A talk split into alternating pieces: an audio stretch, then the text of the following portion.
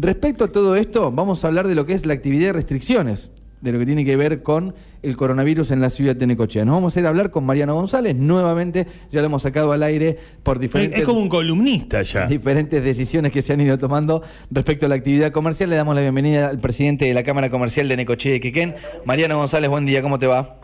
Buen día, ¿qué tal, Raúl? ¿Cómo anda, Lea? ¿Bien? Bien, bien, bien. No, esperemos que no quieras cobrar como columnista, pero a, partir, de ahí seguimos bien.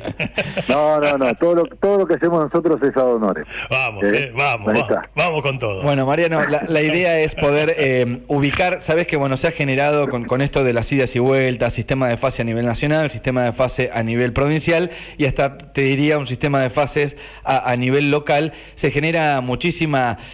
Em, discusión, eh, problemáticas y confusión, ¿no? En, lo que tiene que ver con el mundo comercial, lo sabrás bien, te deben explotar el teléfono de consultas para saber cómo está hoy lunes 7 de junio la posibilidad de poder abrir el comercio, en qué formato y demás, así que por eso es que te traemos al aire.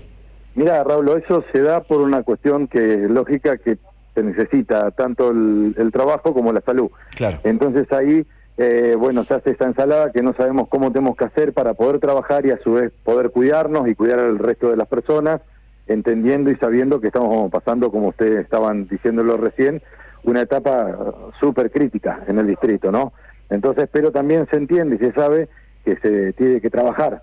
Entonces, bueno, ¿cómo buscamos o cómo le buscamos la vuelta para poder eh, cumplir con las dos con las dos cosas. Mariano, te, tengo ahí, eh, ya para, porque venís analizando y, te lo consulto. Respecto a eso, es como que se ha tenido un, cierto gesto respecto al comercio, ¿no? En, otros momentos quizá eh, se te podía notar hasta vos, que bueno, sos representante de todos los comerciantes, como un poco distante o enojado con, con quien tomaba las decisiones, pero creo que con el correr del tiempo, particularmente en la ciudad de Necochea, se han tomado algunas decisiones en beneficio de nadie, iba a decir en beneficio del comercio, pero digamos, es dejarte laburar, entonces como que el beneficio no corre. Pero digo, teniendo en cuenta y como vos decías, entendiendo que la gente tiene que trabajar también además de cuidarse. Mira, tiene que quedar en claro que las diferencias entre Estado, provincia y municipios está. y está por, por una cuestión simple, que en la parte de municipios son los que le ven la cara al comerciante, al, laburante, al que tiene que salir a ganarse la, ¿viste, la diaria, Y, por allá en la parte de provincia o estado están como un poquito más lejanos a, a, eso, entonces por ahí las decisiones son más frías.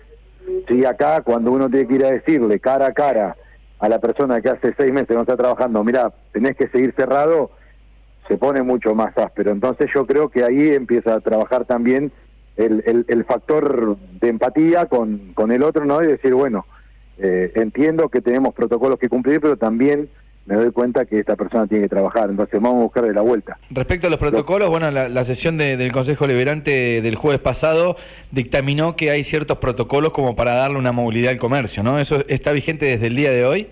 Mirá, los protocolos eh, los estamos cumpliendo desde el día uno y los protocolos siguen siendo los mismos en realidad, los protocolos sanitarios de cuidado. Eh, hablo, de cambio, hablo, de cambio de protocolo respecto a la fase 2, Marian, cuando, por ejemplo, no se puede dejar ingresar al público al local. A eso me refería con cambio de protocolo. Eh, justo iba para eso. Lo que por ahí están cambiando es eh, algunos de los permisos que se dan, permisos especiales, para poder trabajar de una manera más cómoda. Mira, vos sabés que se dio algo que lo comentábamos con todos los comerciantes de la semana pasada, que nosotros habíamos preparado todos los locales eh, como para atender al público, con una división entre el público y el empleado, ¿no? Así de vidrio, de nylon, de acrílico, de lo que sea. Eh, la persona entraba, ya tenía todo el sector donde se tiene que higienizar las manos, donde tenía que pararse para higienizarse las suelas y demás. Y cuando pasamos a la fase que se podía atender solamente en la puerta, fue como, como que perdimos todos esos cuidados, porque terminamos atendiendo a la persona cara a cara, eh, la persona no se higienizaba las manos porque estaba en la vereda para entregarte el producto y demás, entonces nos dimos cuenta que en realidad había sido eh, eh, peor, ¿no? Que si la dejábamos entrar, por lo menos con las distancias necesarias y con la cantidad de personas de acuerdo a los metros cuadrados, iba a ser más seguro que estar atendiendo en la, en, en la, en la vereda. Eso fue algo que se observó. En base a eso, y, y bueno, la parte climatológica también tiene mucho que ver y demás, se tomó la decisión de, para esta fase, si bien seguimos en fase 2 nosotros y vamos a seguir por la cantidad de contagios como ustedes hablaban, dejar entrar una persona local cada 20 metros cuadrados libres. ¿sí? Bien, o sea, el protocolo que en algún momento se ajustó a yo tengo un local de ropa, dejo pasar eran algunos locales uno o dos personas, según como decís los metros cuadrados, se vuelve a contemplar ese protocolo. Exactamente. Después hay algo que nosotros, viste, los comerciantes también decimos que si tenés una sola persona atendiendo, no tiene sentido que haya dos o tres personas adentro del local, claro. porque vas a atender de a uno. Entonces, también de esta forma te cuidas y cuidas al resto, si que vaya entrando de a uno, si soy una sola persona que puedo atender, viste, y evitas también que, se aglomere gente adentro del lugar sin ser atendida. Oh. Esa es otra de, las de las cuestiones, porque por ahí te dan mucho a los metros y tenés un sola, una sola persona atendiendo, no tiene mucho sentido meter dos o tres. ¿Eso está vigente a partir de, hoy, Marian? Sí. Eso está vigente a partir de hoy. Claro, se dio que el fin de semana fue un descontrol porque eh, por un lado estaban todas las, viste las nuevas de, lo que había dictaminado la municipalidad la semana pasada para esta semana. Sí. Por otro lado nos abarcaba el DNU nacional, ¿viste? no se sabía si había que cerrar a las 6 de la tarde, a las 7 de la tarde, había una, confusión grande. Sí, se generó una confusión grande. Lo que pasa es que, bueno, si nos dejábamos llevar por el sentido común, un DNU nacional va a estar por encima, a no ser que el municipio dé permisos especiales para, para el distrito y bueno, entonces vos podés trabajar hasta las 19, pero la, la, orden que había que era hasta las 18 en el día de sábado y domingo, que no sé qué es lo que va a pasar el fin de semana que viene.